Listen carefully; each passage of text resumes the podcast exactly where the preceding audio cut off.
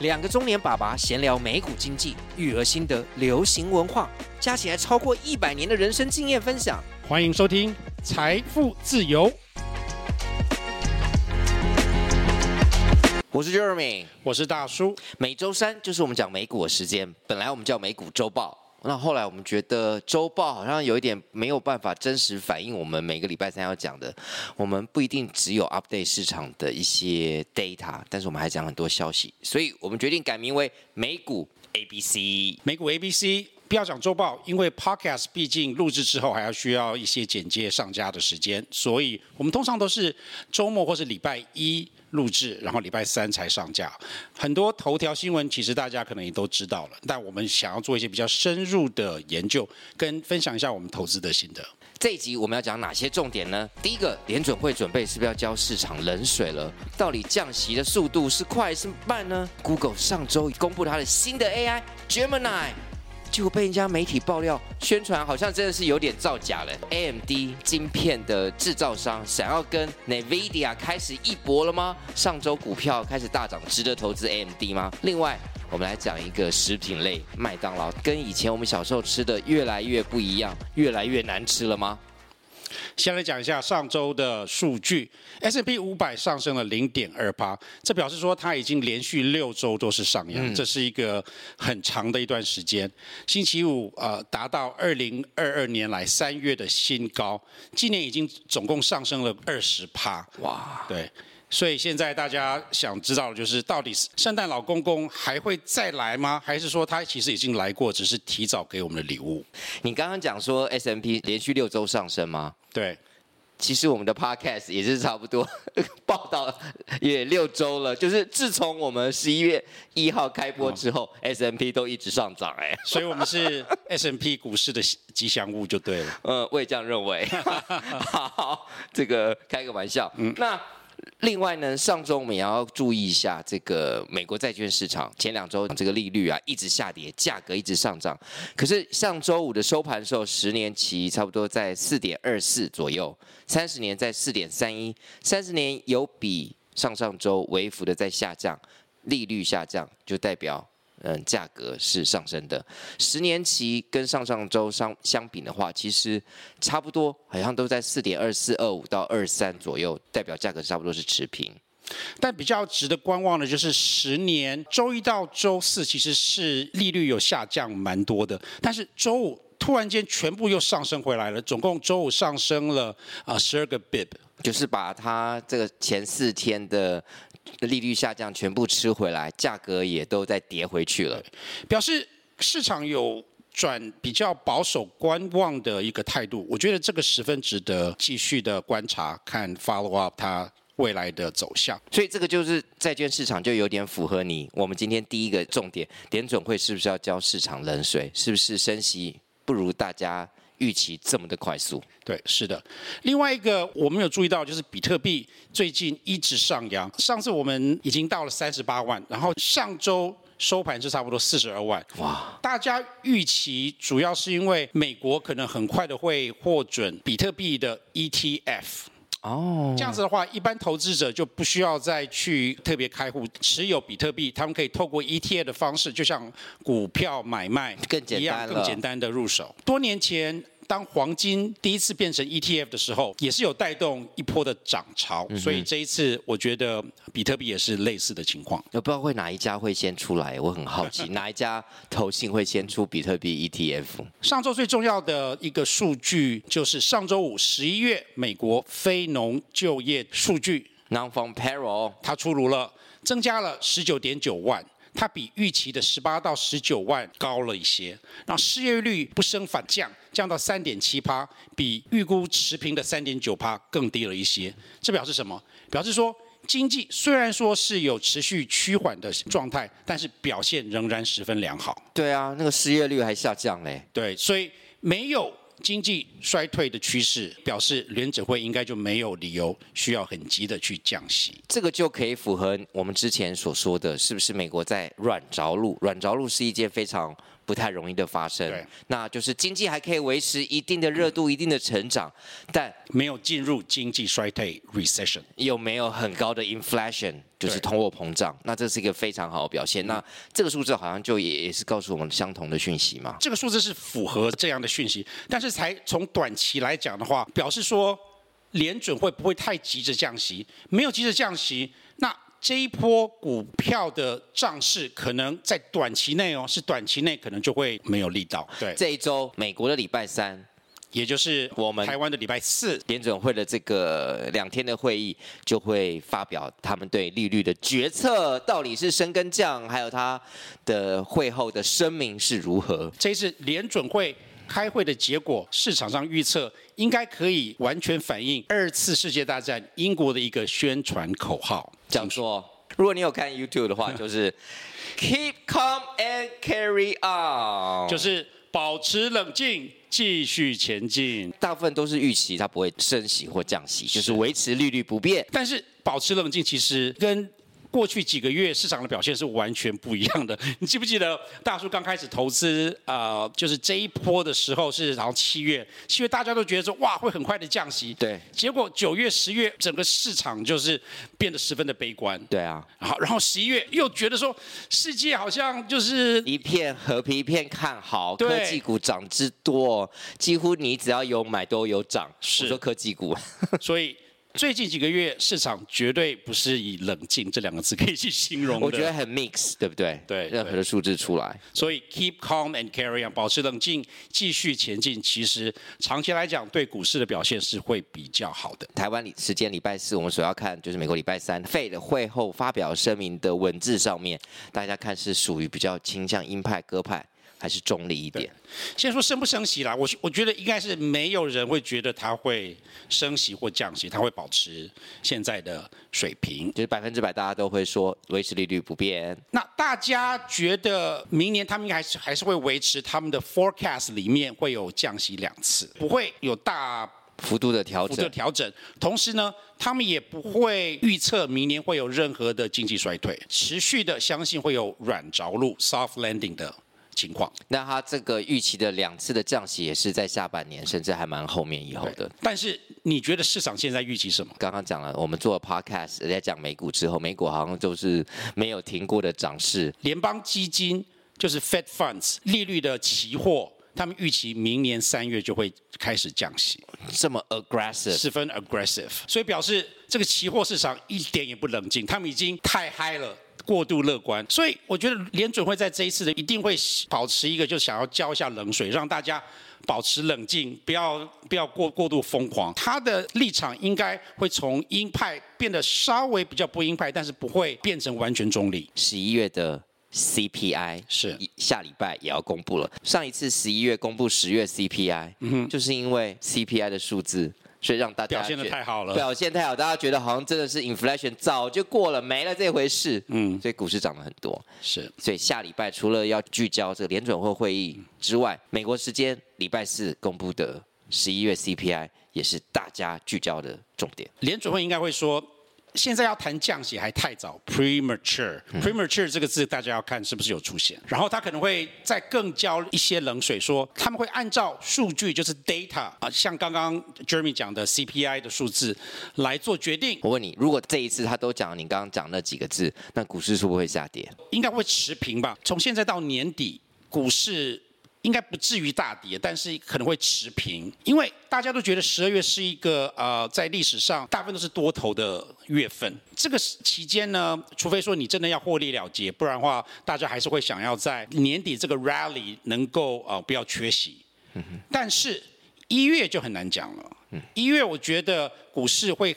往下修正的几率十分的大，因为毕竟你看，我们现在已经连续六个礼拜都是上升，很难想象它会十二月继续上升，然后延迟到一月。你如果说是比较短期操作的话，你其实可以在月底左右先获利了结，持一保泰，持盈保泰，然后就是过个好年，然后看一月如果说有下跌三到五趴的时候，你可以这个时候进场捡一些便宜货，对，捡一些妈妈。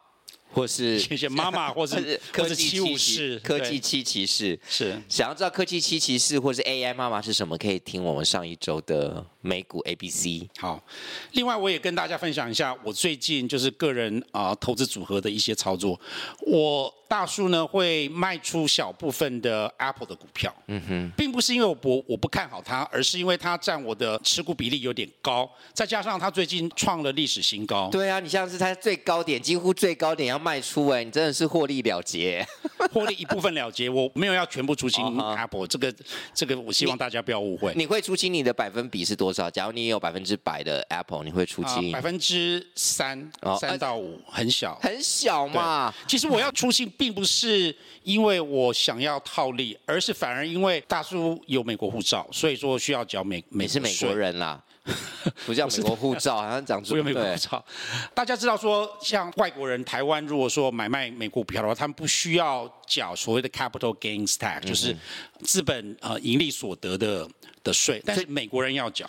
好，那我们下一个题材就是讲 Google 事情。上周 Google 好像礼拜三吧，他公布了他有最新的这个 AI，很强哎！看看那个影片，在我们的 Podcast 跟 YouTube 的叙述栏，我们会把 Google 当天再发表他的新的 AI 的影片播给大家看，大家。如果有空的话，再叙述来点开来看一下。这里面差不多六分钟，然后它里面就是你看得出来，就是好像就是一个人在跟一个机器在对答，然后它可以马上的回答你很多的不同的问题。他画一只像一只鸟，好，他说哦这是一只鸟，然后在下面放个水，他就说哦这是这应该是一只鸭子。嗯。然后他涂了一些蓝色的画，比如说哦你再画一个蓝色的鸭子，但是很少。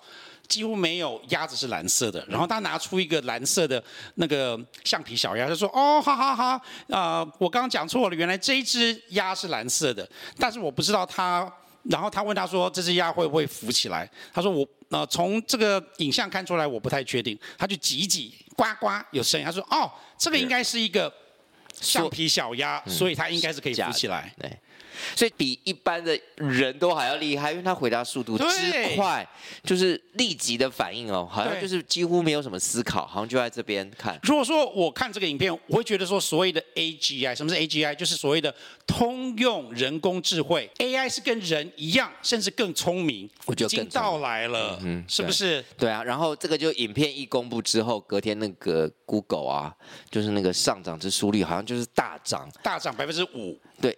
呃，甚至那时候中间有吹到七跟八，嗯，对然后最后收盘是百分之五左右。后来公布之后，一堆网友、很多新闻台说，这个影片好像没那么神奇哦，到底发生了什么事？它是有一个作假，类似作假，宣传过头。它这个 AI 科技，它是所谓的叫做 multinodal AI，就是可以用不同的输入方式。来跟他询问，怎么说呢？像 ChatGPT，我们都要打字。所谓的 multi-nodal，就是你可以用讲话，你可以给他一个影像，甚至给他一个城市来做这个询问，然后他会给你不同的方式，可能是影像，有什么什么什么的来做回答。这个是很厉害的一个东西。multi-nodal 怎么拼？multi-nodal，multi 就是很多嘛，nodal，nodal 就是 N-O-D-A-L，node 就是。一一个输入方式的意思，Okay. 等于是说，他可以听，他可以呃看，看，他可以了解画面，甚至一些你如果给他一个城市，他可以透过这个城市来做。对，先讲一下 Google 的 AI 叫什么名字？哦，叫做 Gemini 双子星，G E M I 呃 N I，G E M I N I。但是这个 Gemini 就是不如大家想象中的这么的厉害跟聪明。对他这个影片原来是。一个夸大其词，甚至有人说 fake 作假。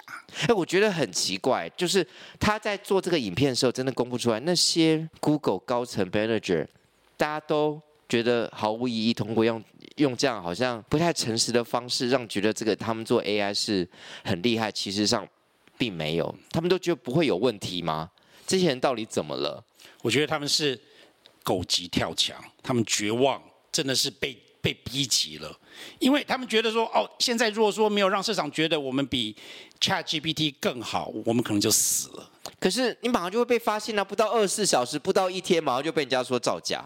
我只能说，狗急跳墙，你是无法想象的。所以大家到底，当你很 desperate 的时候，你可能会做一些逻辑上、常理上你觉得不太合理的事情。所以它到底是怎么样造假？第一个，它不是及时的；第二个呢，他不是用语言去跟他沟通，就是说他其实还是用打字的方式，所以基本上还是用 ChatGPT 用打字，用打字的方式。影片当中都是有一个人在对话，其实根本不能这样做，他根本他那个人的对话是后来才加进去的。好，另外我们看这个影片的时候，会以为说，哦，这个 Gemini 它有一个类似摄影机，可以同时看到，比如说你一个纸上画什么，或者给它一个影像，但是其实不是，它没有摄影机去看，其实是一些影片的截图，然后截图再给它输入 scan 进去它的 model，它才从 model 里面说，哦，我画了一只小鸭，这是什么东西？所以并不是说我多画了一个水，他马上就跟我讲说，哦，这是一只鸭，不是一只鸟，不是有当场人讲的，也不是当场作画的。我再讲一次哦，就是影片里面呢，大家如果看的影片会觉得说，这个 Gemini 可以同时间跟真人对谈，然后他可以看到实际的影像，然后立即用语言回复，然后指令是来自真人的声音，但其实不是。大家一定要看一下我们的那这支影片，在我们的叙述栏上面，你就可以知道，当你看完这个影片，然后后来实际上觉得那根本不是真人对谈，你会知道你有多失望。对，后来刚开始的时候，那 Google 还死鸭子嘴硬，死鸭子嘴硬。他说全部的指令跟回复都是真的，是为了简洁而修正，但是根本就没办法这样做啊，因为那个影片是超误导，大家以为就是可以用讲话的方式。网上就一大堆酸民，就是说，哦，如果说你给他剪辑或修正之后，就不是真的啦，对不对？对啊、嗯，是不是真的话，你就不需要好像一你可以一刀不剪，大家就觉得被骗了。所以这让我感觉到，现在 AI 大家都很想要做出很厉害的，可是中间到底有没有这么厉害，或是有一些虚假，或是夸大其词？嗯嗯，我觉得这个路程还是还有一段路要走。我觉得 Google 真的很笨呐、啊，它这 Gemini 我看它其实还算蛮厉害的，它其实不需要说做到这种地步，让大家觉得好像有这么厉害。然后他另外讲说，哦，We made it to inspire developers，就是我们说这影片是希望能够启发，然后给这些软体开发者灵感。表示什么？这些都一切都还不是真的，只是有可能是真的。哎，你赶快，你赶快来做我们的软体开发者，你你可能可以做出我们这个影片你做的方式。Google 凭什么叫叫软体开发者，然后来你知道教大家怎么做？人家软体开发者自己就很厉害，自己可以做很多了。对啊，所以这个 AI 的竞争还是我觉得持续。那到底他们到时候发表的东西，到底有可不可以运用到实际，还是有夸大其词？嗯、我觉得大家每次他们公布的东西，都先要仔细看一下，先不用太乐观。其实一年前 ChatGPT 刚出来的时候，他们就急着把那个所谓的沙翁 Bard 推出来，结果他们在 demo 的时候就 Bard 就回一大堆问题是错的，他甚至有做了很多幻想，结果当天 Google 的股票就大跌。大跌。这一次没有那么严重，但是。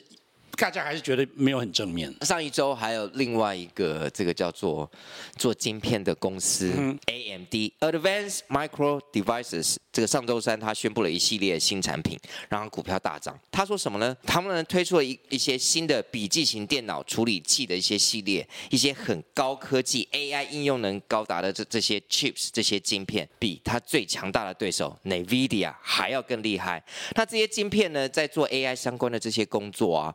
可能比这 NVIDIA 高出效能百分之六十，因为现在做做这些 AI 的晶片，谁最厉害？谁是龙头？谁几乎持有百分之百市场？那当然就是辉达 NVIDIA。那你既然可以说出有做出这样子的东西，当天的它礼拜三收盘后公布之后，礼拜四也上涨百分之六、百分之七左右，礼拜五又上涨。了约百分之一，最后他公布这个新的产品之后，它上涨了百分之八。嗯，这时候当然就会有分析师来研究一下 AMD 到底值不值得现在赶快买呢？大家会这么关注，是因为我觉得很多投资者他们都被 NVIDIA 吓到了，就是都没有搭上这个班车。像大叔也是七月的时候才呃第一次买进 NVIDIA 的股票，那个时候它已经涨了好，已经翻倍了。嗯哼，所以 AMD 这个消息一出来，大家觉得说哇，是不是现在？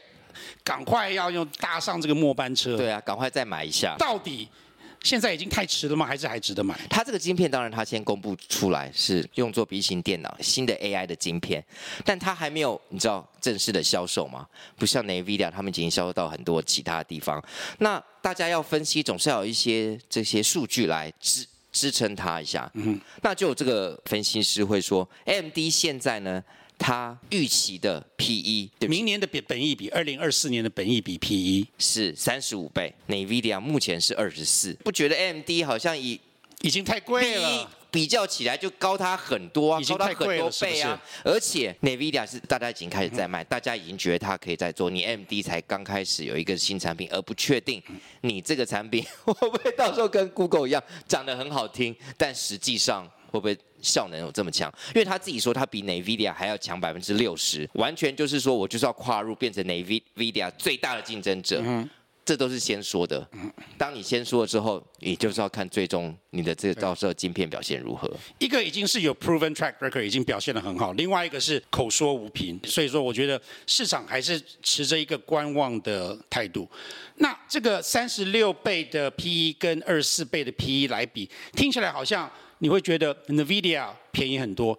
但是你要知道，NVIDIA 在一年当中，它的二零二四的获利的数字已经被啊，往上修正很多次了。嗯哼。所以如果说你从二零二三年年年初的时候看二零二四年，它的本益比可能还要可能比这个二十四倍还要更高，只是因为它现在二十四年，大家觉得它的获利的数字会十分十分的好看，所以才会有这种二十四倍的。因为这个。AMD 的消息才刚发出来，大部分的华尔街分析师应该还没有马上能够 update，就是修正他们对二零二四的获利的数字预测。有可能这个三十呃三十六倍是有点过于高估的。当如果说他们把这个二零二四年的数字获利的数字调高，那这个本益比可能就会相对的。看起来会比较低，所以它虽然现在看起来有点贵，但是并不表示说它不值得投资。对，但是这些分析师也不是白痴啊！你这样讲的话，我真的要看一下你真真的宣称你所做出来的晶片是不是这么强？是，没错。那以上看起来的话很简单，大家就会觉得说，哦，好像 AMD 相对有点高估，那 NVIDIA 好像还值得会买一下。毕竟。AMD 在做这个 AI chips 也也不是一天两天了哈，只只是现在呃消息发布了，但是市场一些比较有经验的分析师，我想他们都已经把一些他们可能从 AI 晶片得到的获利，已经放放入他们二零二四的数字而已。没错，我觉得总结来讲的话，就是 AMD 还是在一个 show me，嗯哼，表现给我看，我再买单。的状态，可能真正是不是值得再再买一两季之后才会比较明朗。我觉得 AMD，呃，中文是超微半导体嘛，台湾也还蛮有名的。他的董事长，董事长，CEO，对，他是其实是台南人，呃，今年五十四岁，然后是 MIT 毕业的一个女生。哇，跟你差不多年纪耶。嗯、你需要讲这些吗？所以我们会继续观望 AMD 这个股票。好，所以我们讲一下比较轻松一点的话题。你会不会觉得麦当劳没有想象中、印象中小时候好吃？我会觉得好像近几年吃的麦当劳的汉堡比较干一点。当然，我真的不确定，因为小时候的时候没有什么东西好吃，麦当劳就是一个很昂贵的东西去吃，觉得好开心。以前都觉得很好吃，可是慢慢长大，还是现在近几年都觉得汉堡有点干，会有点失望。嗯，所以还是会去买啦。你其实很难确定说这只是对童年。美好的回忆有所幻想，还是说它真正变难吃了？最近《华尔街日报》有一个报道，它证实麦当劳真的变难吃。这到底怎样难吃？它把什么重要的元素给去掉，所以让大家觉得变难吃？可以说是过去二三十年来，他们就越来越注重出餐很快、标准化、快速的扩张，所以它很卫生，但是不一定好吃。嗯哼，我觉得它的酱汁或是它的汉堡是不是都那个肉汁都太少了，所以都不够 juicy，嗯，吃起来每次拿拿起来就是干干的。你讲这个地方是他们在改进的东西之一，就是它的酱太少，面包干干的，没有湿度，然后常常那个汉堡肉又是过熟，嗯哼，吃到嘴里都冷掉了。对，其他的配菜也觉得好像啊、呃、生菜呀、啊、onion、洋葱这些也觉得不是那么的新鲜，不是那么的好吃。嗯有这样感觉，所以他们近几年来其实是从呃二零一六年开始就在澳洲测试做一系列的改变，是总共改了五十多个不同的地方，嗯，然后去年呢，在全美一万三千四百多个麦当劳据点开始推出他们的全改进的 menu。OK，对，有什么最大的差别？广告说呢是他们史上最棒的 burger，our best burgers ever。有什么改变呢？我们从大麦克开始讲。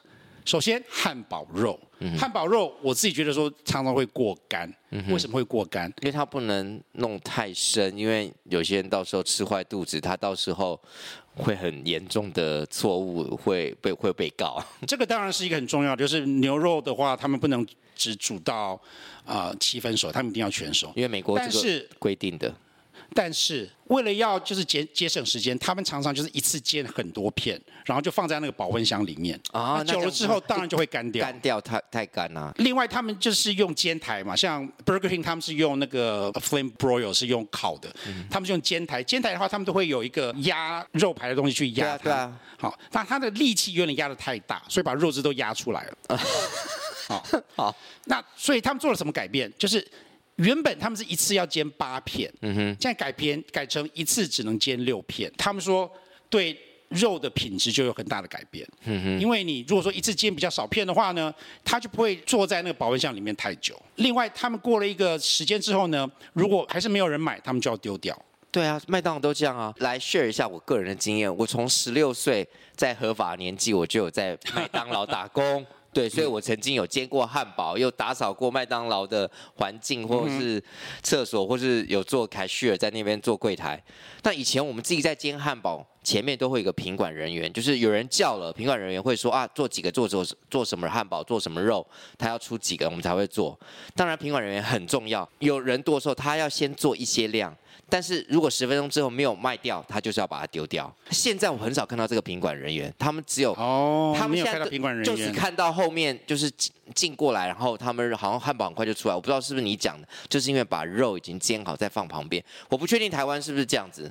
但是我感觉好像跟以前不一样，他们现在确实没有一个品管在叫说要做要出什么东西，要出什么东西。现在有只看电脑的单子。现在有任何人在麦当劳有打工经验的，呃，近年来请跟我们说，是不是他们现在已经没有品管人员了？我不一定打工，可能在那边工作也知道。是对。第二个是面包，面包你不会觉得最近变得干了很多？以前我们。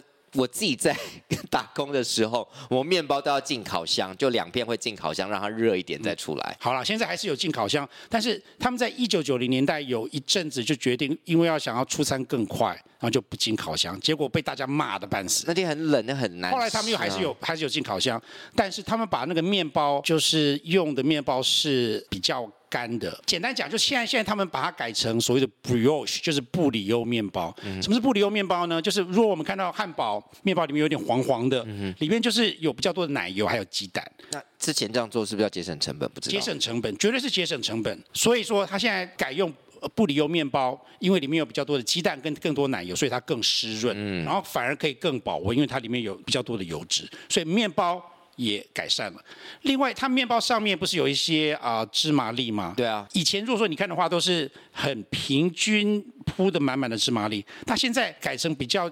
感觉有点像手工，不经意的撒不规则的一些芝麻粒。这都不机器在做的吗？但是看起来比较手工。那那机器啊，这应该影响不太大。我觉得芝麻撒的方的的的这个程度，应该是布里欧面包会有比较大的影响。OK。另外呢，他们跟农民做了一些研究，改用了一种新品种的洋葱。这个新品种的洋葱更适合放在汉堡肉上面。之前因为要节省时间。他们洋葱就是直接从冷藏拿出来，然后是生的，直接放在肉上面。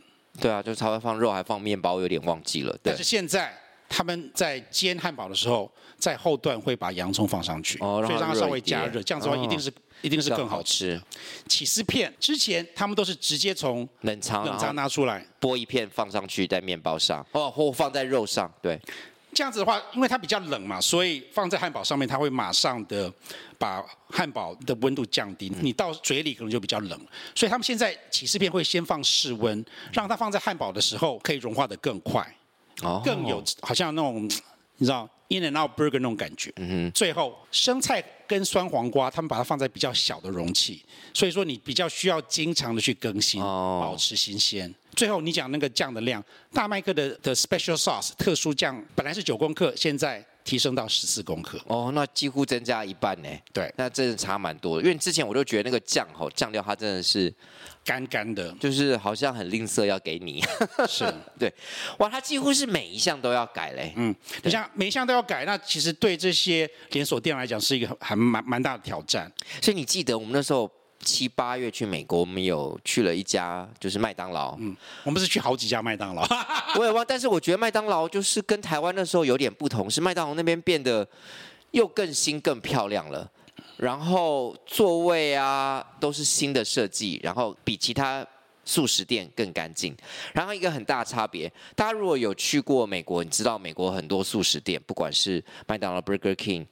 嗯，Taco Bell、Wendy's，反正就一堆 Arby's 这些，它如果你叫一个套餐好了，都会有饮料。饮料的话都是给你杯子，然后你自己去旁边的这个饮料台自己去选你想要的饮料嘛，吼。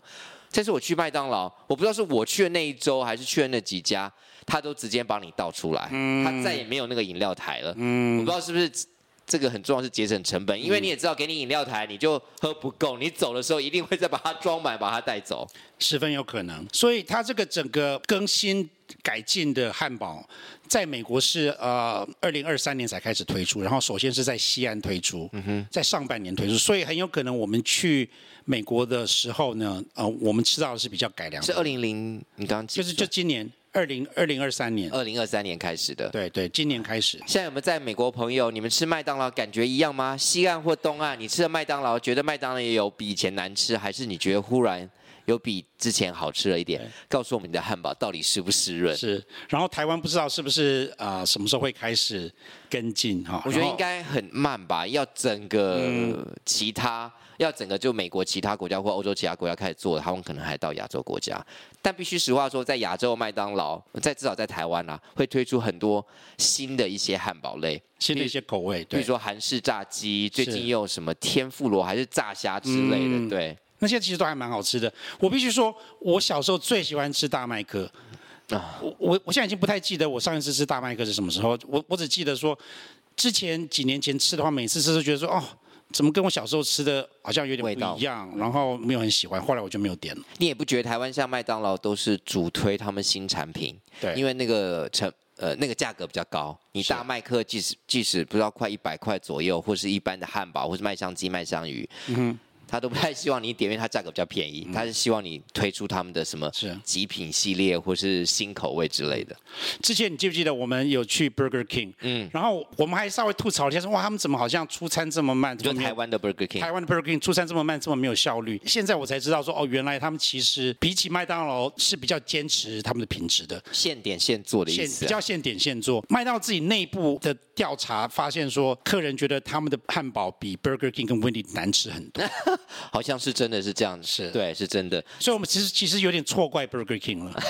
来，你喜欢吃麦当劳、Burger King，还是 Wendy's，还是其他家的素食店呢？嗯、台湾已经没有 Wendy's，我还是很怀念 Wendy's 的面包啦。我觉得 Wendy's 真是最好吃，对我自己觉得很好吃。好。那这个今天就是我们的美股 A B C，虽然最后来讲一下麦当劳，但是我们也给一下大家麦当劳一些资讯。麦当劳其实最近表现的是真的还不错的，它从一个盈利的表现来讲，二零二二年成长了百分之十点三，汉堡王跟 Wendy's 呢啊分别只成长了二点二跟三点九，是啊，尤其在 COVID 疫情的当中，这些连锁店都成长了很多。那麦当劳也在这一两年。等于是后疫情的时候，有持续的继续加强，把它的体质搞搞得更好。好，那麦当劳就 MCD 它的这个美股的 Ticker 代号，那现在是交易差不多两百八十五左右。过去一年也就是五十二周，它几乎是呈现持平。过去六个月有上涨一些些，但是还是很微幅。不知道它经过这次改变，可以继续往前冲吗？我觉得麦当劳这种东西应该是还蛮。巴菲特应该是蛮喜欢嘛，他喜欢说 可口可乐、Pepsi 或这些食品类，或是 Costco 之类，好像就是有稳定的这个收入来源。我不知道哎、欸，那是以前吧，现在他比较喜欢苹果啊、BYD 这些东西，好，他已经改变了。这就是我们今天这一集的美股 ABC，希望大家喜欢，也先欢迎大家留言给我们。我们的 Podcast 刚才出来，那大家可以用听的，在各大 Podcast，呃，在 YouTube 我们有同名的频道。财富自由。那也喜欢看的朋友，也可以在 YouTube 上面观看，就看你喜欢哪一个。我们所有连接都会在我们的叙述栏当中，希望大家多多支持我们，给我们多一些意见。希望大家 keep calm and carry on，保持冷静，继续前进。下次再见，Cheers，拜拜。